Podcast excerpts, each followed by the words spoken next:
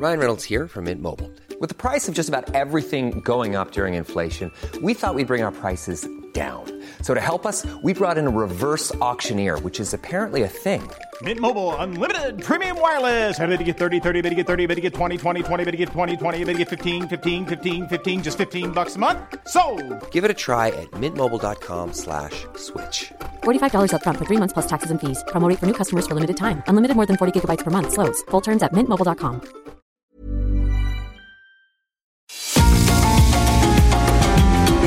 GastroLab es un lugar donde cabemos todos. Aquí encontramos historia, recetas, producto, materia prima, vinos y un sinfín de cosas que a todos interesa. Ya que con cocina y vino se aprende en el camino. Déjate llevar por el chef Israel Arechiga a un mundo delicioso que da como resultado GastroLab.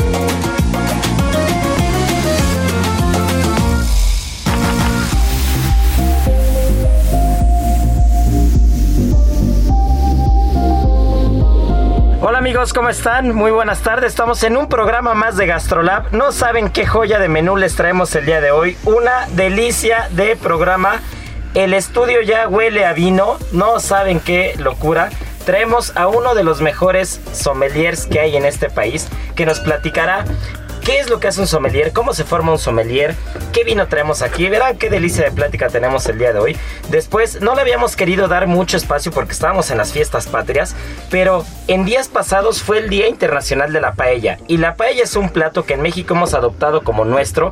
Es un plato que encontramos en muchos restaurantes. Es un plato de domingos. Es un plato de familia. Así que ya platicaré con mi querida Mariana Ruiz qué es la paella, cómo llega a México, qué variedades hay, qué es la paella realmente en España y cómo es como concebimos la paella en México. Y ya saben que como cada ocho días con mi querida Miriam estaremos hablando de las 8 de Gastrolab, este paseo por las páginas de El Heraldo de México que sale todos los viernes en la edición impresa. Y pues nada, eso es lo que tenemos y no se nos despeguen porque ya empezamos. Las 8 de GastroLab. Es momento de dar un repaso por nuestras páginas.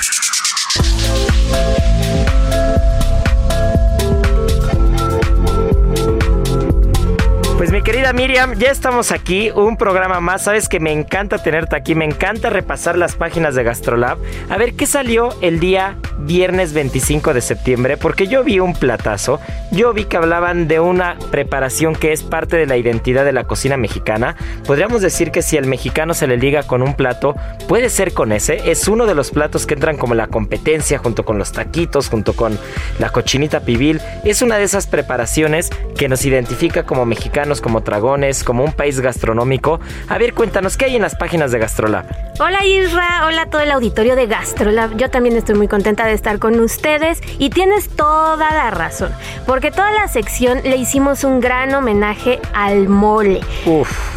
Septiembre nos la pasamos hablando de comida mexicana y qué mejor que cerrar con broche de oro con este platillo prehispánico que como tú bien dices es una mezcla de tradición, de herencia, de mestizaje, no podemos explicarnos sin él y, sí, es este, entra al quite con los taquitos, entra al quite con el pozole, este, es una maravilla, ¿cuántos ingredientes no tiene? Hay algunos que 60, 70, hasta 100. Es que es una locura, la verdad es de que el mole, cuando hablamos mole, para quien, digo, los mexicanos sabemos lo que es el mole y lo tenemos muy claro, pero si nos escucha alguien que no es mexicano de nacimiento, que no ha comido en México, que no ha estado en esas fiestas, en esas celebraciones en pueblos, en casas, con las abuelas, con la familia, en esas cele celebraciones en las que el pollo con mole no puede faltar y un buen arroz rojo, no, no, no lograría entender la diversidad que implica el mole. Porque el mole no solamente es decir, hay mole.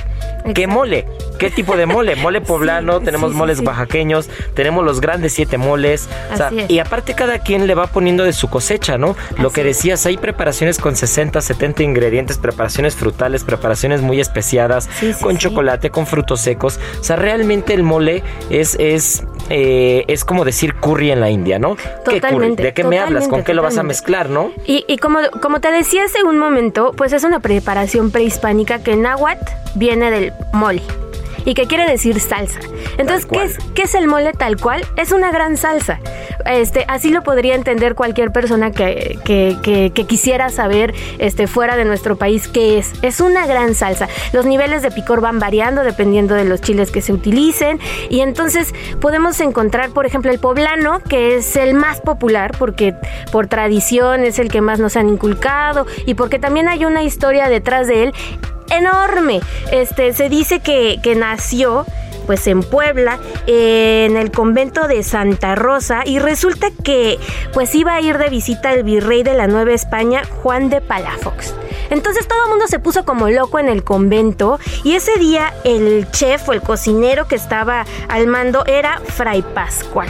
Entonces estaba tan nervioso Fray Pascual que andaba corriendo de un lado a otro con las especias, con los chiles y de una charola a otra y ta, ta, ta, y de repente que se tropieza que se tropieza y va a dar todos los ingredientes a una gran olla donde estaban los guajolotes, que el mole este, casi siempre se acompaña de guajolote, ahora ya con pollo o este, alguna otra proteína, pero bueno, se cae, cae todo, se empieza a condimentar y pues no le queda de otra más que servir ese platillo y todo el mundo lo elogió.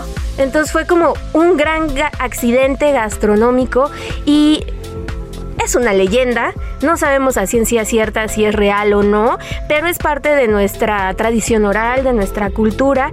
Y fíjate que a partir de ese momento, a, a Fray Pascual Bailón se ha convertido en el patrono, de, los cocineros, y de las causas de los accidentes en la cocina. Entonces imagínense, hasta los cocineros se tenemos a nuestro santo, a San Pascual Bailón. Sí, sí, sí, Oye, qué buena historia. Cuando, cuando estamos hablando de mole, eh, no puede evitar venirme a la mente la variedad de colores. El mole rosa, el mole de novia. El amarillito. Tenemos el amarillito, tenemos el colorado. O sea, es una completa delicia. Los siete moles eh, oaxaqueños, que es el amarillito, el mole negro, el coloradito, el verde, el chichilo, el manchamanteles y el mole rojo. Para mí, particularmente el manchamanteles, me mata. Me encanta, me encantan las preparaciones frutales. pero también hay que recordar que mole. Que es más dulzón. Así es, así Le ponen plátano, ¿qué Piña madura, pera, incluso, frutos secos. Sí, es una delicia. Pero recordemos que mole, ya lo dijiste, ¿no? La base es sal y hay moles que pueden que, podríamos decir que son moles prehispánicos. Podríamos decir que son moles que no han sido tocados en su totalidad por este mestizaje gastronómico. un ejemplo de ellos es una es una receta, una preparación que me enseñó un cocinero oaxaqueño, que es un mole de chicatana. de esta hormiga chicatana, esta hormiga que sale en las primeras lluvias en Morelos y en Oaxaca, y entonces las pescas y las tuestas, y es una delicia la hormiga chicatana, de verdad que no la ha probado, no sabe el manjar que se está perdiendo. y es un mole que simplemente es chile puya y hormiga chicatana. Nada más. Bien molidito. Bien molido. Es una pasta. Es una pasta bien, bien, bien, bien molida. Y que si ya te quieres poner un poquito más mestizo, pues ya le puedes poner un poco de ajo y un poquito de aceite de oliva, ¿no? Pero realmente la base, el mole es dos ingredientes. Es hormiga chicatana tostada y chile puya asado. Es todo, ¿no? Y es, es una pasta con un sabor espectacular que, que casualmente este mole yo lo he probado con pescado y se lleva perfecto, que tampoco es muy común encontrar moles con pescado, ¿no? Lo más común es encontrar moles con cerdo, moles incluso con carne de res, tenemos evidentemente el pollo, el guajolote, ya lo decías desde el principio, es como eh, antes de la llegada del pollo, pues el guajolote realmente era una gran importancia era la base de la alimentación en cuanto a aves se refería, ¿no? O pato, incluso el pato con mole, el pato siempre de las zonas lacustres, que recordemos que México siempre ha sido rico en la parte central, en, lagos y en zonas lacustres, pues el pato también. ¿No? Pero, pero realmente este, este mole de hormiga chicatana y puya, dos ingredientes con pescado es un espectáculo. No sabes qué cosa. y fíjate que no lo he probado. Así es que me voy a ir a dar una vuelta a Oaxaca para, para ver qué pues onda. a ver si Nos tienes que compartir quién es ese A ver si te acompaño. Vámonos. A ver si te acompaño. y este, y nos damos un recorrido por allá, ¿no? Yo tengo unas ganas de ir a Pitiona, de ir a Casa Oaxaca. Al pasillo de humo también. es que el pasillo de humo es, es, entrar, a las, es entrar a las 10 de la mañana y salir a las 10 de la noche del día siguiente. Y con 10 kilos más. Claro, por, supuesto. ¿no? Una buena ayuda con tasajo y vámonos. a mí uno de los moles que más me gustan es el wax mole o mole de caderas. Porque es un mole que es de temporada, que, que se da a partir de mediados de octubre. ¿Es muy típico de Puebla? Es muy típico de Puebla, de Tehuacán, pero tienen toda una tradición así enorme de la matanza del chivo, porque el chivo es su proteína principal y el chile guaje. Entonces, este ponen a los chivitos con sus flores, lo pasean, le bailan y es todo un ritual hermoso. Si están por Tehuacán, nuestros amigos de Puebla no me van a dejar mentir que es toda una tradición bien bonita. Estamos a punto de llegar a... Así es, a la temporada del mole de caderas. Entonces, además tiene un nombre peculiar, ¿no? Muy sí, simpático. sí, sí, a mí me encanta, a mí me encanta, me encanta. Y realmente todo lo que venga relacionado a la historia de la cocina mexicana, a los platos que comunican, me encanta. Sí, y hablando de cocina mexicana, hay una cocinera mexicana muy amiga nuestra Sí. que, que- que ha colaborado eh, eh, fervientemente en septiembre en Gastrolab, en Así las páginas es. de Gastrolab, y que yo cada que puedo hablo de ella porque me encanta su labor, me encanta su vibra, me encanta la gente que suma, la gente que apoya, la gente que, que desde su trinchera hace demasiado, y es el caso de Erika Chulini. Totalmente. Y su proyecto Cocina con Causa es uno de los más bonitos que tenemos en el país porque ella se dedica a ayudar a asociaciones de niños que tienen cáncer. Entonces, este mes, todo el mes de septiembre, fue el mes de la concientización del cáncer en niños. Entonces, está llevando a cabo talleres, este, pues clases, este, la pueden seguir en sus redes, arroba chef Erika Chulini, para saber cómo contactarla y ayudar. Y cómo ayudar, cómo ayudar, porque aparte a mí me, a mí me buscó en días pasados y, y me platicó de un proyecto que trae que me pareció un espectáculo, que lo trae esta marca de cuchillos Victorinox. Sí, sí, sí. Y, y Erika eligió cinco chefs, entre ellos me eligió a mí, y le agradezco muchísimo. ¡Bravo! Este, sigan, síganme ahí en Instagram para que vean la receta que voy a subir. Pero ¿en qué consiste toda esta actividad? Eh, consiste en que México participa como país contra otros países. Y cada país tiene un plato que ha sido elegido para que los chefs den su propia versión de ese mismo. No, en el pues caso de México, ganar, en el caso de México fueron las enchiladas. Claro. Entonces, chefs como Aquile Chávez, como Miquel Alonso, muchos chefs han estado subiendo videos de enchiladas. Este, muchos chefs como Anaí también, por ejemplo. Ah, han, no, subido, bueno, han subido enchiladas. de ser chef, pero bueno. Pero bueno, hizo enchiladas. valen, hizo las enchi- pesas hasta valen. esas valen, ¿no? Entonces, el chiste es subir, es, es preparar tu versión de enchiladas. Yo voy a hacer unas enchiladas de camarón. Híjole, ¿No? Entonces, cada quien sube su, su versión de enchiladas y tiene que poner los hashtags que, que, este, que manda Victorinox Sí, sí. para concursar como país. Ellos miden la respuesta de cada país con su plato típico y, y el país ganador le van a donar una, una cantidad importante de francos suizos o libras Oh. esterlinas, no recuerdo la moneda, pero este van a donar una cantidad importante para un proyecto social y ese proyecto social es el que está representando Erika Chulini. ¿Y en dónde podemos ver, mi querida Miri, las ediciones pasadas? Ah, bueno, pues pueden entrar a gastrolabweb.com. Sigan a nuestro chef Andrés Gallegos también, que ahí anda con todo en TikTok. Así que ya saben, no dejen de seguirnos y no se nos despeguen. No hay amor más puro y sincero que el de un cocinero.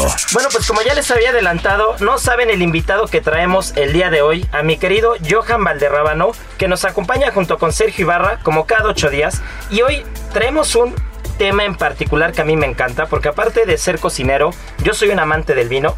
Creo que el buen beber y el buen comer vienen de la mano. Y pues bueno, mi querido Johan, bienvenido al programa. Hola, un gusto, gracias. A ver, cuéntame un poquito, para, para quienes nos están escuchando, ¿qué es un sommelier? Bueno, es una, es una palabra importante en, el- en la industria del servicio, prácticamente a los restaurantes. Para los clientes somos una, una mano asesora que es un intermediario entre los productores del mundo y el comensal. Para mí es un puesto muy importante porque no solamente hace un acercamiento gastronómico entre las bebidas alcohólicas y la gastronomía, sino que también se encarga de que en el negocio restaurantero, hotelero o donde esté puesto, tiene una gran responsabilidad con él que es tener calidad y brindar servicio, ¿no? Y hospitalidad. Yo tengo aquí una, una duda importante.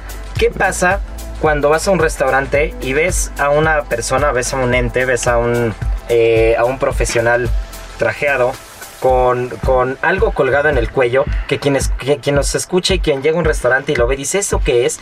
Eh, ¿Es el Tasteban? ¿Es qué es? O sea, ¿qué es eso? Bueno, realmente sí, es un, es un emblema para el sommelier a nivel internacional que data de tiempos antiguos y realmente se desarrolló en París, eh, en un momento donde la gastronomía tiene un florecimiento importante. La realidad es que de ese tiempo a ahora, la modernidad hoy día los sommeliers ya no requiere un, un tastebán enorme de plata, ¿verdad? Enfrente que es intimidante, sino que realmente lo que buscamos hoy día de manera personal y profesional es todo lo contrario. Queremos que la gente se acerque al profesional del vino no pensando que le va a arrebatar arrebatar, ¿verdad? Este, su dinero, por ejemplo, o que le va a vender lo más caro. Realmente yo en la formación de, de, de sommeliers de México que he realizado en los últimos 10 años, me enfoco mucho a la humildad, a la hospitalidad, que realmente no necesitamos ya hoy día ese emblema, o sea, lo respetamos mucho, pero hoy día podemos estar como cualquier persona porque somos parte del servicio, no somos extra al servicio, somos parte de, de, del servicio profesional en un restaurante o incluso pues en donde estés, en una importadora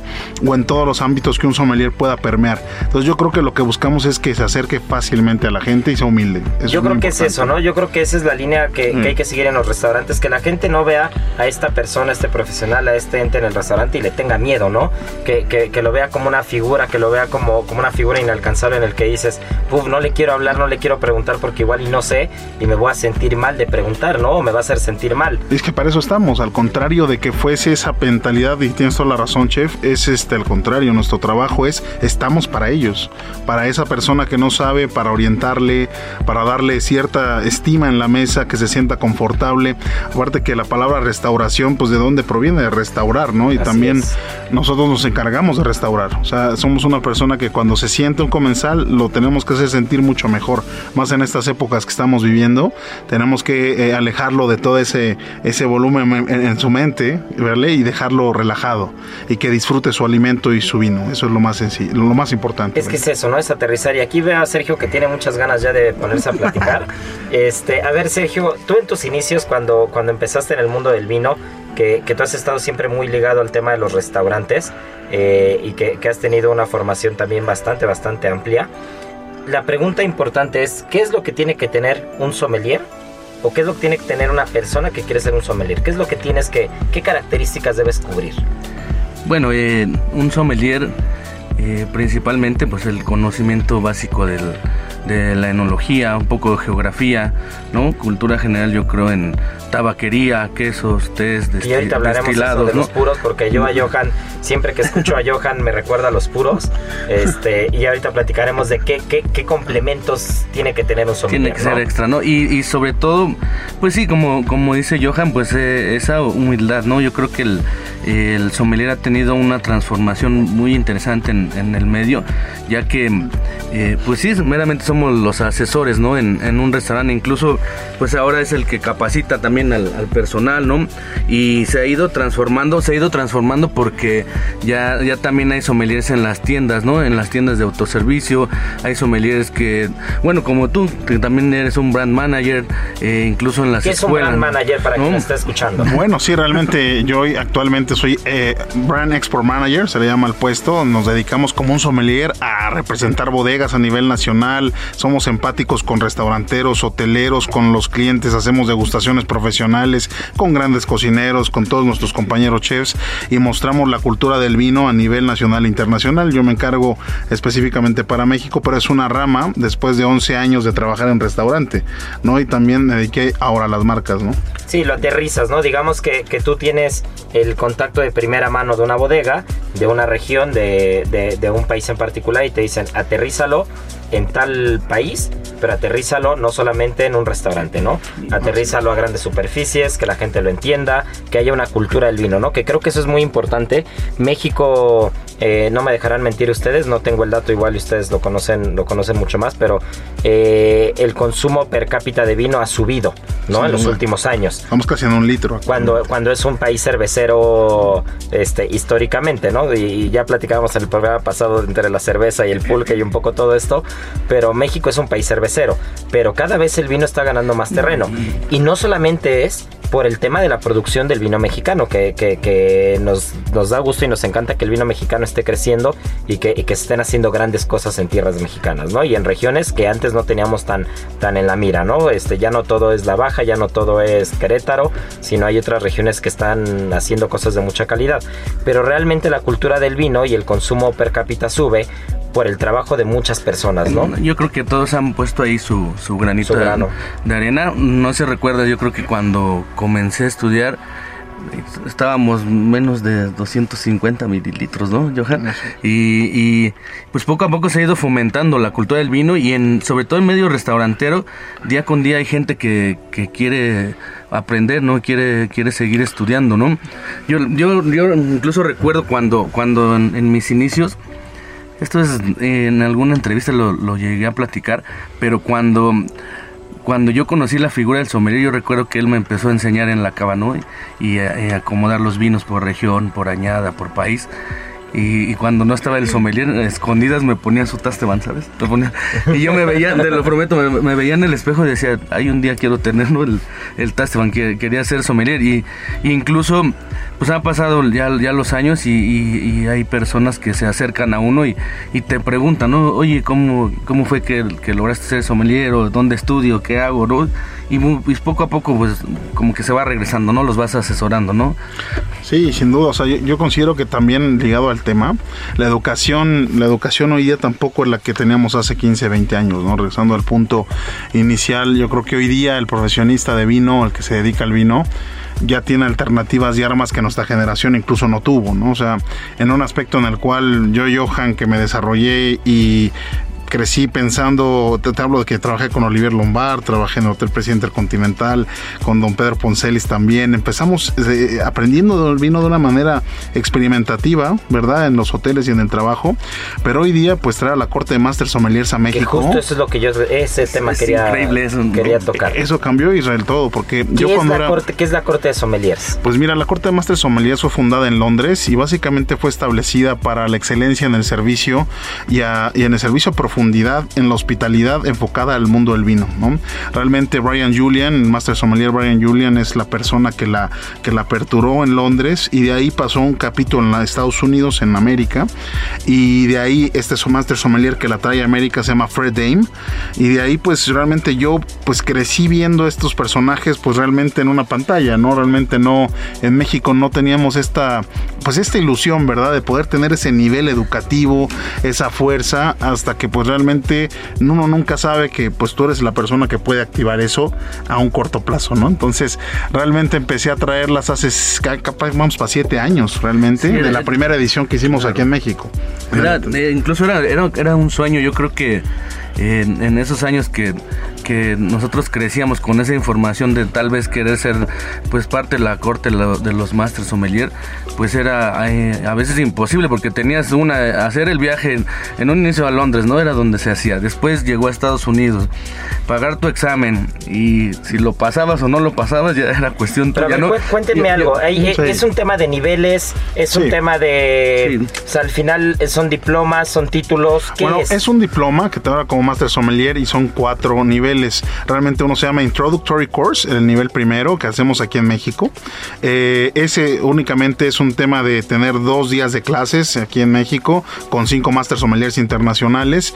Tienes un cúmulo internacional de información educativa que está dirigido para que refuerces todas las zonas vitivinícolas del mundo, pero no tienes un examen de cata ni servicio. O sea, solamente tienes un, un examen teórico en ese nivel 1. Entonces es la antesala.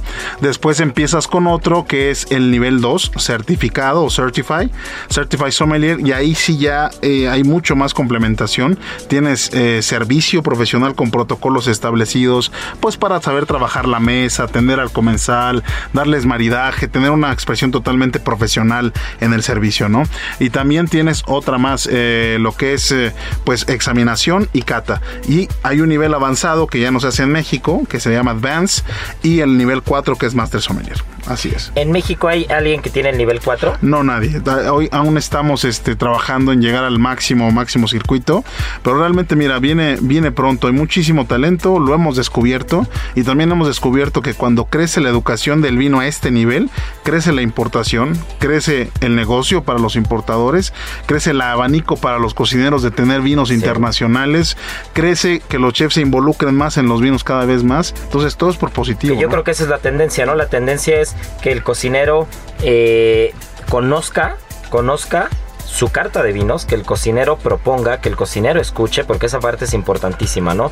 Que el que está a cargo pueda escuchar, pueda, pueda recibir esa, esa retroalimentación de las personas que se dedican a eso y que, y que se dejen guiar y que también el comensal desde, desde la mesa se permita se permita llevar, ¿no? Se permita tomar de la mano de, del sommelier y que el sommelier lo guíe según lo que, lo que se está buscando, ¿no? Y, yo creo que para yo creo para cerrar la, parte final del, del, sommelier, como tú decías, chef, eh, pues es un trabajo que, que, tienen que tener de la mano, ¿no? El, el sommelier con, con con el cocinero, lo que hemos hecho a veces tú y yo, ¿no? De repente asesorarnos o, oye chef, y si probamos este vino con este plato, o incluso Israel, yo creo que es de, de los grandes chefs que en verdad se deja incluso a, por así decirlo, asesorar o aconsejar y me dice, a veces sabes que si funciona o no funciona y, hemos recreado y nos hemos llevado grandes sorpresas. Sí, sí. Pero bueno, pues no se nos despeguen porque esto sigue buenísimo. Esto es Gastrolab. Gastrolab es un lugar donde cabemos todos. Vamos a una pausa y regresamos.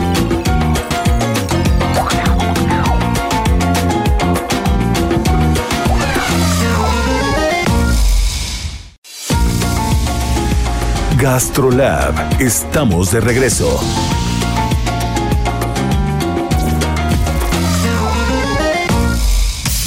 Del vino a la palabra. Con el sommelier Sergio Ibarra.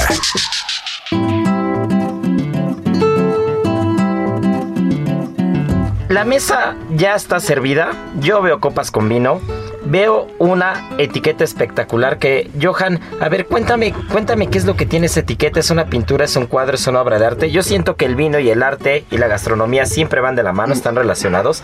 Pero a ver, ¿qué vino traes en la mano? ¿Qué es lo que vamos a probar? Pues mira, van a probar Enate Syrah Shiraz. La cosecha es 2016, tiene un grado alcohólico de 15% y es un vino de Aragón, España, en el norte este. Estamos eh, colindando con, con lo que es pues básicamente Barcelona, un poco Navarra. Estamos justo en medio y es un vino que es de dueños mexicanos en España. Y de hecho, Israel, nuestro eslogan es Enate el vino del arte, el arte del vino. Precisamente ah, ligamos, ligamos artistas en la etiqueta. Y la etiqueta que tenemos aquí está hecha por pues Manuel Rivera, que es uno de nuestros artistas que ha pintado para Enate, pues porque se ha expresado en la manera de cómo son nuestros vinos, sus aromas, sus sabores. Y en generalidad, pues este es un vino con 18 meses de barrica, entre 16 y 18, barrica de roble francés. Entonces, ¿qué significa eso del roble francés? Que le da buena estructura, mucha potencia a nivel de, aromas y en boca. Es un vino que con la uva Syrah se llama Syrah Shiraz. Justo eso te iba a preguntar. Porque los clones, usualmente, ¿qué es un clon para los que no nos siguen? Pues haz cuenta que copiamos la identidad de las zonas donde esta uva nació, que es Francia, que es básicamente el Valle del Ródano, y la plantamos en España en la década de los 80, ¿no? Entonces, esto que se desarrolló después de, pues, estamos en el 2020, ha llevado a tener un vino premium, que hoy tenemos este, premios a nivel mundial con este etiqueta. Y esta etiqueta de arte, pues de Manuel Rivera, demuestra un vino con mucho carácter que te va a brindar. ¿Qué brinda un Syrah? ¿No? porque luego nos dicen, ¿a qué huele un Syrah? Como los sommeliers decimos, ¿cómo recomendamos una uva? ¿No? Entonces aquí está Sergio conmigo también y no me va a dejar mentir. Para mí el Syrah típicamente, cuando estudiamos, es una uva que trae grosella negra, fruto negro con hueso, violeta, ¿no? Y usualmente cuando pasa por barrica empieza a tomar un carácter ahumado, ¿no? Ligeramente ahumado. No sé qué opinas tú, Sergio. Correcto esas notas de café, ¿no? Se va lo de la violeta me parece espectacular porque está muy presente la violeta. Sí. Y luego, o sea, que lo están, lo están oliendo porque claro, nuestros, la gente que nos está escuchando pues no lo puede, no lo puede ver, pero es un color profundo. Y a pesar de ello, el Syrah siempre tiene un color púrpura muy, muy de capa alta. ¿Qué es capa alta? Es la intensidad del color. Eso ya lo aprendió el chef. Así es. mucho color. Qué, qué bonitos antocianos. Así es. bueno, tiene tanta pigmentación que evidentemente esto se debe a la concentración y a nuestro proceso de, de maceración que hacemos en el proceso de hacer el vino. Sin ponernos muy técnicos, este Syrah es un vino premium de nuestra bodega Enate que está ubicada en un pueblecito chiquito que tiene 100 habitantes, literal. Está en la provincia de Huesca, en Aragón, España. Y lo repito, los dueños son mexicanos. yo soy mexicano, soy export manager eh, de esta bodega y, soy mexicano pues porque los dueños son de allá. Y la familia se llama la familia Nosaleda Arenas y estas personas fueron como pioneros de, de la industria del vino en la denominación de origen que se creó en ese pueblo, en esa zona, se llama Somontano. Entonces, Somontano significa al pie del Pirineo. Sí, porque... que estamos hablando que, ya lo dijiste, ¿no? Está abajo de Navarra, arriba de Cataluña, pero está en la frontera con Francia. Exacto. Justo están los Pirineos del otro lado y entonces el Somontano está geográficamente hablando en un lugar bastante, bastante particular, ¿no? Y, y, también el hecho de estar pegado a Francia, o sea, no olvidemos que, que pues Francia son los padres de la gastronomía moderna, como la conocemos, ¿no? Y son los que han cimentado las bases y probablemente en el vino, pues también han, han tenido mano durante, mucho, durante muchos años, ¿no? Durante muchos siglos. Entonces, el hecho de estar pegado a la parte de Francia también te da algo, ¿eh? Te deja algo. Es como, ¿por qué? A veces preguntan, ¿no? ¿Por qué Cataluña y por qué País Vasco están tan avanzados en el tema gastronómico? Pues quieras o no, el hecho de estar pegado a, Francia y el hecho de, ese intercambio cultural entre Francia y entre España siempre ha hecho que, se sume, ¿eh? y el tema del vino creo que no es, no es la excepción. No, y la gente se preguntará, ¿pero por qué estamos probando un español con uva francesa, que es el Syrah? El Syrah no es. español. Pues lo que dice Israel, chef Israel es completamente correcto. Los monasterios traían bajo, la, bajo el brazo toda esta cultura gastronómica, todos estos sarmientos para plantar uva, ¿no? En, en, España. Y realmente la gastronomía, como dices, o sea, el norte de España, a mi punto de vista, goza de una gastronomía única. Y cuando dices Shiraz, estamos hablando que es la misma uva, pero de una región diferente. Eh, pues básicamente lo traemos de dos. Hemos traído esos clones que expliqué de dos zonas. Una es el Valle del Ródano en Francia, que es, conocido por su origen, con Syrah con Y-R-A-H, y Shiraz, que básicamente lo hemos traído de Barossa, de un clon, de un clon ya establecido en la zona, que se, hace, se adapta bastante bien a climas cálidos. Barossa sí exactamente es en Australia, y entonces es un conjunto de estos dos clones que hoy tenemos en el Somontano, en esta provincia de Huesca, en ese pueblecillo llamado Enate, y es donde estamos sacando esta calidad de vinos. Yo recuerdo, según históricamente, la, la tiene origen en Irán, dicen. Una zona histórica ya que consolidó la historia de esta uva es Hermitage, es una apelación de origen controlada en el Valle del Ródano y hay productores del mundo como Jean-Louis Chavet, por ejemplo, que han hecho históricamente una producción extraordinaria. En Australia Penfolds también, y no lo digo porque o sea, hablamos de productores de mucha calidad y no porque yo represento una bodega, no voy a hablar de otras, es un gran punto de O sea, hay que el, personaje que habla de vinos tiene que tener toda una la cultura. Tiene que tener todo un abanico internacional de lo que hace hoy en México, se hace el también poco, pero se hace, ¿no? Entonces yo creo que esta uva, ojo, para el maridaje que ahorita nos vamos a meter en boca, no sé si explicamos boca, ¿te parece? Yo ya, lo probé y ¿qué crees que, en boca tiene esas notas, sí de grosella, pero me dio incluso hasta un poquito de, mentol, ¿no? Esas notas de mentol, como si probaras esas pastillas de, de eucalipto. Sí, sí, sí. Pues bien, complementando a Sergio, trae mentoles, eucalipto. Y la gente que nos sigue, un vino que trae barrica por un tiempo con barrica nueva como este, aporta una textura en boca, ¿no? Ese que le llamamos tanino, que es ligeramente así como terso en boca. Tiene buena potencia, el alcohol es delicado. Es decir, que cuando ya lo pasaste, sí, no parece que queda tenga cálido. 15 grados de alcohol. ¿eh? Exactamente. Está, bastante pulido, bastante sedoso. E incluso a mí me recuerda, no sé, igual y digo una tontería, pero a mí me recuerda un poco en boca un poquito a estos fortificados. Sí, me recuerda un poquito, un poquito a Loporto. ¿no? me, muy bien. Me, deja como un, o sea, como que el primer, el primer golpe que me da es como si estuviera tomando un fortificado, ¿no? es por la potencia del fruto, ¿no? la, potencia de la fruta, la graduación. Yo les diría algo, eh, igual hablar del maridaje, porque está chef aquí en Israel. Vamos, a hacer, el maridaje que, que, hicimos los tres una vez, ¿no? Sí. Porque quien no lo sabe, Johan también es, es un gran melómano igual que yo y alguna vez estábamos como en esta charla los tres y no sé si recuerdas Johan que, dijiste pues vamos a hacer un maridaje, ¿no? Y, empezamos, pero vamos a hacerlo diferente, ¿no? No lo que todo mundo hace. Y yo les preguntaba una vez, ¿con qué canción de rock se tomaban este vino? Uy, bueno, pues con varias, ¿no? bueno, yo, yo, puedo decirte una, pero hicimos un evento donde fue exitosísimo antes del COVID, ¿verdad? Tuvimos creo que 65 personas, algo así, en Alaya, en este restaurante increíble. Y la verdad es que, pues sí, cada uno de nosotros dio un maridaje con un tipo de vino. Entonces yo me voy con una canción que a mí me gusta mucho, que es eh, Radio Gaga de, Queen, pero estamos porque estamos en radio ahorita, ¿no? Sí. Pero en general... Bien, bien, bien, bien. Eh, y está genial. No, yo, yo me iría, yo, a mí este vino me, me, despierta, me da como energía. Yo me iría con Black Dog de Led Zeppelin. wow. Pues yo me iría con I Wish You Were Here de Pink Floyd. Ah, estamos- Pero bueno, y a nivel gastronómico, pues ya nada más cerrar.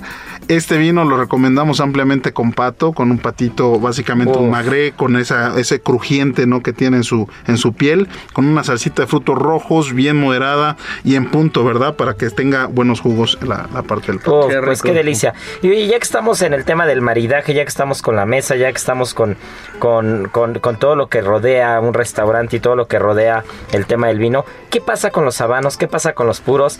Yo tengo un recuerdo muy grato contigo en la terraza del restaurante fumando unos buenos... Había habanos y había puros. Entonces, ¿cuál es la diferencia? ¿Qué es un habano? ¿Qué es un puro? ¿Qué es, qué es un sommelier? ¿Un sommelier también es sommelier de puros o tiene un nombre diferente? A ver, ¿qué hay con eso, mi querido Johan? Sí, eh, se llama Vano Sommelier. Sin duda, sí. eh, primero que todo, lo platicábamos fuera del aire, que pues esta experiencia que tuve yo con el chef Israel eh, hace largo siete años atrás, pues fue esa experiencia que es para fomentar tu cultura, ¿no? Primero que todo, yo me dediqué a los habanos por mera gusto, primero. Eh, en el tiempo en el que lo hice, pues estaba prohibido ya fumar en las terrazas de México, así que no representaba ningún ingreso ni, ni nada profesional, sino más que un placer. Entonces yo me preparé tan fuerte que concursé el concurso mundial de sommeliers en 2015 en La Habana, Cuba, eh, donde pues pude figurar muy bien contra varios países del mundo. Y, y te puedo decir, Isra, que el habano eh, como tal es una denominación de origen protegida en La Habana, Cuba, que al- alberga varios sitios de producción entre cuchillas de barbacoa, este San Juan y Martínez, entre varias zonas. Pero a, a lo que yo voy es, eh, el habano es toda una institución para estudio como el vino, como la cocina. Yo me tardé casi dos años en poder establecer una, una cata profesional de habanos eh, para hacer un entendimiento de qué sabores te da, cómo hacer un corte correcto, cómo hacer la mejor encendida, eh, cómo hacer incluso el maridaje después de comer con los elementos grasos que comes, qué, qué, qué has comido para que yo te pueda sugerir la fortaleza de un puro. Cuando Entonces, hablas de la fortaleza de un puro, ¿a qué te refieres? al cuerpo. Es como hablar del cuerpo de un vino, que si es ligero, es cuerpo medio completo. En los puros se les llama fortaleza Y hay puede haber cinco- ligero, me- eh, medio o fuerte. Ok. Así es. Entonces, eh, hay algunos productores en La Habana, Cuba, que tienen este, por ejemplo, Robaina es un, algo de estructura media fuerte. Un ejemplo, te hablo de Partagás, es una fortaleza pues alta, es Partagás a fuerte. mí me encanta. Y si quieren algo, algo más suave, pues vas con H. Opman, por ejemplo, ¿no? Entonces ya después viene una enorme cantidad de conocimiento que se Yo llama de, Vitolario. yo me acuerdo de uno espectacular que se llamaba El Rey del Mundo. Ah, venga, Era- no, era bueno, este una- es... era una delicia. De los pocos que llegaron a México también. Era una delicia. Entonces. Y al final, cuando hablas de, cuando hablas de habanos, eh, hay algo que inevitablemente en los restaurantes a veces ves y no sabes si es correcto, no es correcto, si le están haciendo al cuento o no. ¿Qué pasa con la gente que mete el habano, que, le- que lo cura, no sé cómo llamarlo, con el Sí. brandy, con el coñac? ¿Qué hay con eso? ¿Es Bueno, verdad? ¿Sí suma, no suma? ¿Qué pasa con Uno, eso? sí es verdad porque en México se hace. Eh, dos, porque no es muy correcto. Pero nosotros te hemos enseñado poco a poco a que no hay que hacerlo porque arruinas la capa. Ences Y la, capa, es la parte más... eh, la capa es lo que la- recubre al habano. Y es la parte más costosa. Eh, Pues más que costosa es una parte que tiene que tener eh, cierta oleosidad, cierta hidratación o sea, para la hacer combustión. La mejor parte tiene que ser la capa. Eh, pues sí, es, es- tienes que cuidarla mucho en, el- en la conservación de puros y habanos específicamente. Entonces, hacerlo va a arruinar tu combustión. A mi punto de vista no lo sugiero, pero bueno, como decimos, siempre hay que eh, a- a abordar al cliente o a nuestro consumidor con mucha educación y humildad y tratarle de enseñar, ¿no? Decirle, mira, igual no te va a combustionar igual y puedes empezar a, enseñarle de una manera distinta, ¿no? ¿Sabes, ¿Sabes qué sería interesante también que les platicaras, Johan? ¿Por qué los, los puros o los, bueno, los habanos tienen nombres de libros? Oh, bueno, claro, pues es que, a ver, el, el más importante, el conde de Montecristo, te puedo hablar de que eh, esta es una historia donde en Cuba, dentro de las fábricas, eh, tú tienes a las personas, nuestros torcedores hermosos que, que tienen experiencia. de torcedor años. es el que hace el puro, El que hace el puro, el que lo confecciona, es todo un artista manual, la verdad. Hay niveles del 1 hasta el 4 y por ahí me imagino que hasta más en lo que yo pude llegar a estar con ellos. Entonces les leen, cuando ellos están fabricando, eh, confeccionando esta torcida, les van leyendo, les van leyendo libros, les van leyendo este, historias y la más famosa fue Monte, el conde de Montecristo. Romeo Entonces Julieta. con la, con la, cha- con la chaveta, con la chaveta que es, es un es un accesorio que tú usas para cortar las hojas, que es muy filoso por cierto, y ellos están trabajando haciendo los, los tabacos, pues el- eh, empiezan a sonar las chavetas eh, y quiere decir que les gusta escuchar lo que están les están diciendo, eso es para relajarlos. Entonces es bien bonito porque eh, la verdad es que Cuba es un país este, con muchos trasfondos, ¿verdad? Que conocemos políticos y demás, pero yo, yo he conocido gente extremadamente educada en La Habana, Cuba, extremadamente culta, eh, a pesar de las riquezas y pobrezas que uno pueda tener, son gente muy, muy capacitada y muy culta. Con mucha cultura. A cualquier nivel, ¿eh? Escucha, Sí. a cualquier nivel. Y, y en un punto u otro, estas personas nos enseñan que hacer las cosas con cariño día tras día, pues es un producto bien hecho. No excederse. Eso no lo estoy compartiendo y no queremos que se excedan en tabacos. Pero no es lo mismo fumarte un cigarrillo que fumarte un habano. Es muy, un mundo muy diferente. Claro. Oye, pues qué buena plática. Yo creo que nos vamos a quedar picados. Más adelante estoy seguro que nos vamos a ver de regreso, mi querido Johan, porque esta plática estuvo buenísima. Muchas gracias por traernos eh, un poquito de lo que hace Nate, por hablarnos de los, de los puros, de los habanos, por hablarnos de lo que hacen como formación, de lo que es la corte de Master Sommeliers. Y bueno, pues sabes que esta es tu casa. Muchas gracias. Así que ya saben, esto es Gastrolab. Y ahora, el sabor oculto.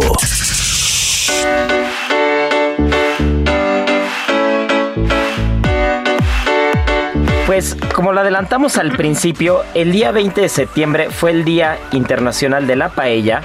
Y la paella es uno de los platos, mi querida Mariana, que yo creo que han sido de los más adoptados de la, gastronomía internacional en México, ¿no? Cuando hablamos de cocina española, invariablemente pensamos en la paella.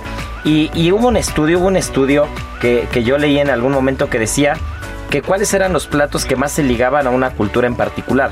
Y entonces tú decías la pasta con Italia, ¿no? Y el sushi con Japón. Pero en todo el mundo no había un solo plato que se, que se ligara más a un país como la paella, con. España, ¿no? Claro. Entonces, a ver, Mariana, ¿qué es la paella? Eh, la paella es este plato que surge en Valencia y que se hacía como con todo lo que cazaban, ¿no? Que llevaba conejo, llevaba el arroz y algunas verduras que tenían como muy a la mano. Pero en realidad la palabra paella es el nombre del recipiente que contiene el arroz. Así es que eso es algo que, que- que peleamos, eh, porque al final pues nosotros hacemos cocina española en su mayoría, y, y es algo que peleamos porque decir paellera al traste es incorrecto. Es aceptado en el castellano, ya es aceptado, ya se entiende, en México se le llama paellera, tú dices, oye, pásame una paella y la gente te voltea a ver con cara de eso, es un traste, ¿no? Entonces te paso la paellera, bueno. Pero realmente el nombre correcto es paella. Y, y la palabra paella eh, hay, hay como dos peleas, que a mí esas historias me encantan, ¿no? Una es la de origen árabe, que los árabes alegan que, que la palabra paella significa restos, ¿no? Y entonces, eh, etimológicamente hablando, iba ligado a que era un plato de restos, ¿no? La palabra paella, la etimología de la palabra era restos en árabe. Pero hay otra que deriva del latín y esa significa un recipiente plano y redondo, ¿no? Entonces que, que- que ahí es donde está quién tiene la razón. Lo único que es un hecho es de que la paella surge en la cocina española como consecuencia de estas incursiones de Alejandro Magno en las tierras de Oriente y trae el arroz a la parte de, de la península ibérica, ¿no? Entonces, cuando traen el arroz, el azafrán, que recordemos que, que hay dos grandes regiones productoras de azafrán en el mundo, una es Irán y la otra es La Mancha en España, ¿no? Entonces, eh, pero, pero el azafrán de La Mancha de España llega eh, igual con estos intercambios gastronómicos, ¿no? Entonces, Alejandro Magno trae el arroz y entonces la paella es la consecuencia de estas incursiones, de estas incursiones eh, en, en- en Oriente, en Oriente Próximo, en Oriente, de, de toda, de toda esta, de todo este intercambio de materia prima y, y- y de cultura, ¿no? Pero a ver, Mariana, la paella en México, cuando, cuando, cuando vamos a un restaurante y pedimos paella, ¿cuál es el arroz correcto? ¿Qué, qué, qué paella comemos en México y cuál es la paella de, de veras? Creo que lo más normal es encontrar como este, el famoso arroz impegable, ¿no? El arroz precocido. El arroz precocido y creo que la mayoría de las personas, creo, bueno, si vas como a esos mariscos que son como más de mercados y que venden paella, siempre te van a dar como ese arroz y con eh, salchicha coctelera y pimientos gigantes. Eso, eso, y por favor. jaiba. Con el arroz precocido no me voy a meter porque la verdad es Sí. que es bastante práctico cuando te cuando pides una paella y la quieres calentar en tu casa y recalentar y todo. Que ahorita hablaremos lo que es el socarrad y cuáles son los arroces o los tipos de arroces que, que- que son los correctos para hacer una paella tradicional. Pero, pero por favor no le pongan salchicha coctelera a la paella, no sean así, no le pongan frutas, no la decoren con sandías, no le pongan pimientos enormes. Eh, ya bastante daño le hemos hecho a ese plato en México como, como para seguirle poniendo salchicha coctelera. Pero bueno, entonces, eh, ese es un tipo de paella, ¿no? Al final, la, paella, digamos, común que, que muchos de nosotros crecimos entendiendo eso como la paella original, ¿no? Como la paella, cuando te decían paella, tú veías un arroz precocido, amarillo intensamente, lleno de mariscos, de cosas, de carne, salitas de pollo, veías una serie de cosas y tú creías que esa era la paella, ¿no? Pero, pero ya una vez tú que, que, te dedicas eh, a esto y que haces cocina española, ¿qué sería una paella tradicional, lo más apegado a la realidad? Lo más apegado, pues creo que sería un arroz que tenga el suficiente almidón. Por ejemplo, nosotros ocupamos calasparra, ¿no? Eh, que tenga como un buen fondo, creo que eso es muy importante. Y mariscos, buen producto de mariscos, como por ejemplo chipirones muy frescos o morcilla, butifarra, y darle como el tiempo y el proceso a cada uno de los ingredientes, que creo que al final es como lo que hace en el plato, ¿no? Que ahorita que decías del arroz, el arroz es una parte fundamental, ¿no? Entonces, hay dos tipos de arroces con los que correctamente se hacen la paella en España, ¿no? En el Mediterráneo, que es el arroz de calasparra, que viene de, un, de, un, de una comunidad llamada Murcia, una comunidad pegadita a Valencia. Entonces, tienes ese arroz o tienes el arroz de o Valencia o bomba, ¿no? Entonces, estos arroces que, que tradicionalmente se dan por las condiciones geográficas. Hay una región, hay una, hay una hay una situación geográfica llamada albúfera y las albúferas valencianas son unas lagunas que tienen aproximadamente entre medio y un metro de, profundidad y ahí es donde se, dan estos plantíos de arroz, ¿no? Estos plantíos de arroz correcto. Pero cuando hablamos de paella tradicional, eh, originalmente yo me sé, yo, yo conozco esa historia que, al final las, historias de la comida nunca son verificables, siempre son historias y son, y son historias que se cuentan de generación en generación, pero originalmente yo sabía que la paella era un plato de gente pobre, de gente que estaba en huertas. Y entonces lo único que le aventaban a la paella, que la paella era el recipiente, y que si somos bastante puristas, cualquier cosa que la avientes a ese traste es una paella, porque la paella es el recipiente, ¿no? Entonces le ponían el arroz de las albúferas, le ponían alcachofas, poro, zanahoria, papa, y, la única proteína que llevaba eran las liebres que cazaban de estas huertas que se comían las verduras de ellos, ¿no? Entonces, lo que tenía la única proteína era realmente la liebre. Entonces, cuando hablábamos de una paella tradicional, tradicional, tradicional, era arroz con liebre y verduras, nada más. Que eso no quiere decir que la paella mixta de mariscos o que la paella de embutidos, ahorita que hablabas de la morcilla y de de los embutidos, de la butifarra, no quiere decir que no sea correcta, simplemente son otras variantes, ¿no? En España hay más de 300 tipos de paellas reconocidos y, y, tocaste un tema importantísimo que para quien nos escucha, Mariana, a ver, explícanos, ¿qué es el fondo? ¿Por qué es tan importante para una paella? Pues el fondo es el líquido con el que vas a alimentar como el arroz para hacer que tenga como eh, esa cocción y se vaya, vaya tomando el punto. Es un caldo. Es un caldo, al final es un caldo y que, bueno, al menos en el restaurante lo hacemos como con los huesos, de de pescado, pues con el pescado o con alitas de pollo y lo vas como eh, eh, alimentando con más productos que siempre son como aromáticos o que le van a aportar algún sabor, porque los cocinas, la chistorra, exacto, que llevan como un proceso de caramelización, ¿no? Así es. Entonces eso va a enriquecer muchísimo este caldo y este caldo es el con lo que vas a alimentar tu paella y al final es que le va a dar mucho sabor. Sí, porque aparte recordemos que el grano de arroz es, es microscópicamente esporoso. Entonces, ¿cuál es el principio físico de, de, hacer una paella hacer un arroz? Tú, con, tú por medio de hidratación empiezas a meter líquido en esta esponjita que, que originalmente está seca, pero una vez cocida pues se esponja, que está completamente húmeda, y ese líquido es el que le da el sabor al arroz. Entonces, si, el líquido que tú le estás metiendo al arroz no tiene todo el sabor y no tiene toda la personalidad, pues evidentemente no va, no va a tener el sabor correcto la paella. Y cuando hablé hace rato del socarrat, a ver, explícanos, Mariana, ¿qué es el socarrat? El socarrat es eh, esta capa que se hace muy delgada, es, es como si el arroz se pegara al fondo de la paella, pero en realidad es que queda como, tienes que teflonarla, entonces puedes como despegarla completamente y puedes hacer de hecho un rollito. Y la gracia de esto es que quede tan delgadito que la parte de arriba solo le pongas dos que tres tropiezos y ese es el plato, es todo, o sea, no hay más. Sí, que aquí buscas que se pegue el arroz, ¿no? Que socarrat en valenciano significa pegado, ¿no? Entonces, así como cremat es, quemado, cuando hablamos de cremats eh, en, gastronomía hablamos de algo sopleteado, el socarrat es una capa muy fina de arroz que por el almidón que tiene este arroz se pega y es una completa delicia. Y aquí les voy a platicar una historia del mejor arroz que yo he comido en mi vida. Este arroz, este, por la Marina de, Barcelona, y me mandó un amigo cocinero, me manda para, para comer allá, voy caminando, veo todos los chiringuitos, estos puestos de comida, y todos estaban vacíos y en uno había fila. Entonces dije, seguro es este, ¿no? Llego, llego al lugar del arroz, éramos dos personas, y nos dicen, si van a querer arroz, es arroz para los dos. No puedes pedir tu arroz y la otra persona otra cosa, nada. O sea, todos comen arroz, todos comen arroz. Cuando pedimos el arroz, nos llega, así, acabando de pedir el arroz, nos llega un reloj de arena. Y el reloj de arena lo voltean y, con el servicio parco que siempre ha habido en Cataluña, con ese servicio seco que, que, los mexicanos sufrimos tanto cuando vamos fuera del país porque el servicio en México es una joya, es una barbaridad. Llegamos, llegamos al restaurante, nos ponen el reloj de arena y la indicación del camarero es ni me den lata porque antes de que no, antes de que caiga el último grano de arena estará tu arroz.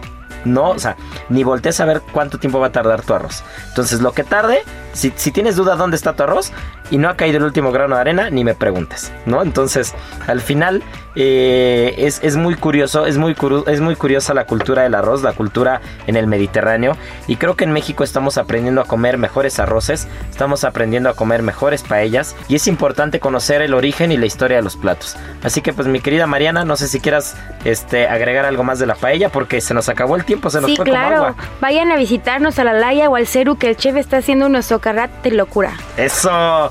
Pues muy bien, ya con comercial incluido acabamos. La verdad es que este programa nos lo devoramos. Es una delicia platicar con gente que le gusta comer bien, que le gusta beber bien, que le gusta la cultura, la educación, la formación. Así que bueno, pues mi querido Johan, muchas gracias. Eh, Soma Ibarra, Mariana, siempre es un gusto tenerte aquí en el programa. Ya los extrañaba. Ya sabemos que de paella y arroz sabes bastante. Y bueno, pues ya saben, como cada fin de semana nos escuchamos en punto de la una de la tarde y como siempre decimos, tripa vacía, corazón sin alegría. Aquí concluye otra emisión más de GastroLab, el lugar donde cabemos todos. Esta es una producción de Heraldo Media Group.